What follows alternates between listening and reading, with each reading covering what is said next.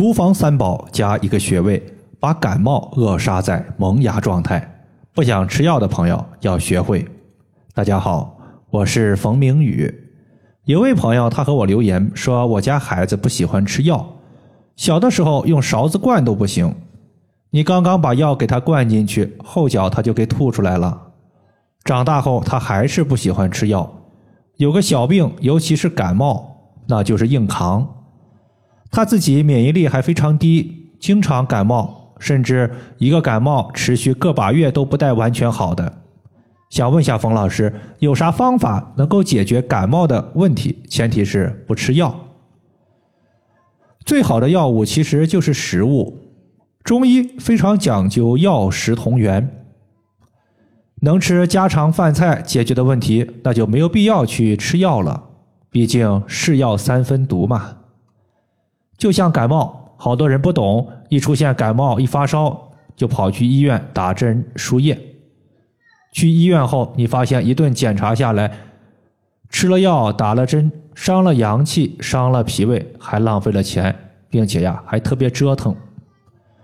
比如感冒刚刚有一些苗头的时候，大家一定要留神。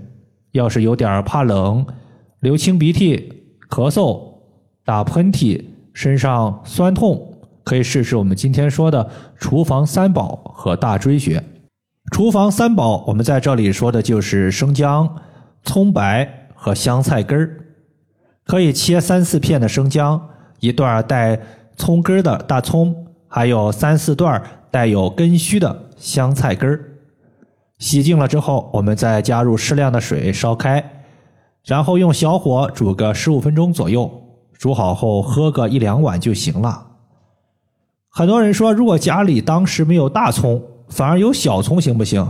其实也可以。小孩子的风寒感冒发烧，我们可以少喝点多喝几次。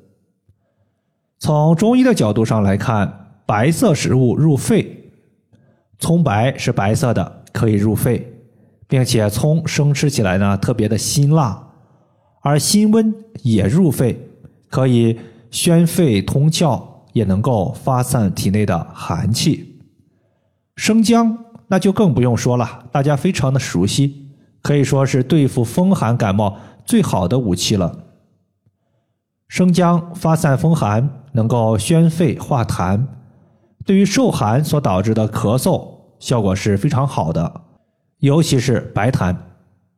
在这里呢，对于生姜我们可以处理一下，比如说尽量是。能去皮就去下皮，因为生姜的皮儿是主收敛的。这里边呢，因为需要发散，不需要收敛，所以可以不用生姜的皮。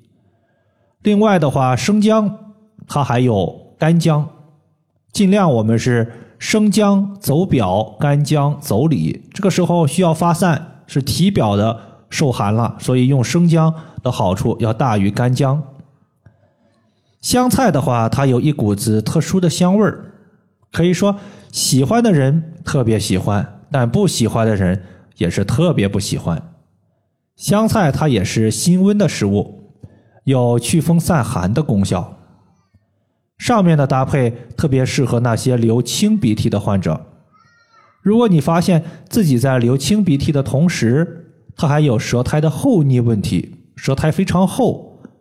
这个时候，你可以在煮的时候呢，再加到两到三片的白萝卜片儿一起煮，因为白萝卜它有消食的作用，能够避免积食所导致的高烧和不消化。穴位方面，我们用好大椎穴就可以了。当我自己感觉快感冒的时候，我就会把大号的绿烟艾灸罐绑在脖子的正后方，在艾灸罐里装上一根石墨艾柱后。发现呀，脖子暖暖的，特别舒服。持续艾灸半个小时以上。如果是当天白天受寒的话，晚上睡一觉，第二天基本上也就好的差不多了。大椎穴除了可以解决感冒症状之外，还可以退烧。退烧，我们一般就是手持艾条直接艾灸大椎穴。有些新手朋友可能刚刚接触艾灸，担心艾灸是热性的，发烧也是热。害怕出问题，其实呀是不会出问题的。如果你对于艾灸的信心还不太足，比如孩子发烧的时候，大人可以把手指并拢，从上到下，差不多从大椎穴推到尾椎。推的时候速度不要太慢，涂点润滑油或者是涂点蓝色艾草精油，避免擦伤皮肤。一次我们上下做个三百来次，对一般的感冒发烧效果还是挺不错的。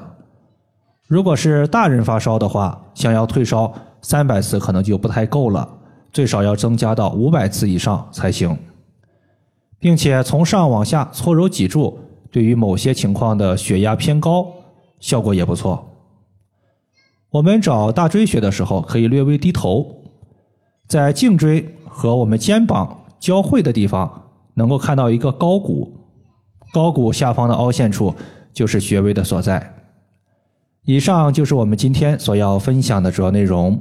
如果大家还有所不明白的，可以关注我的公众账号“冯明宇艾灸”。姓冯的冯，名字的名，下雨的雨。感谢大家的收听，我们下期节目再见。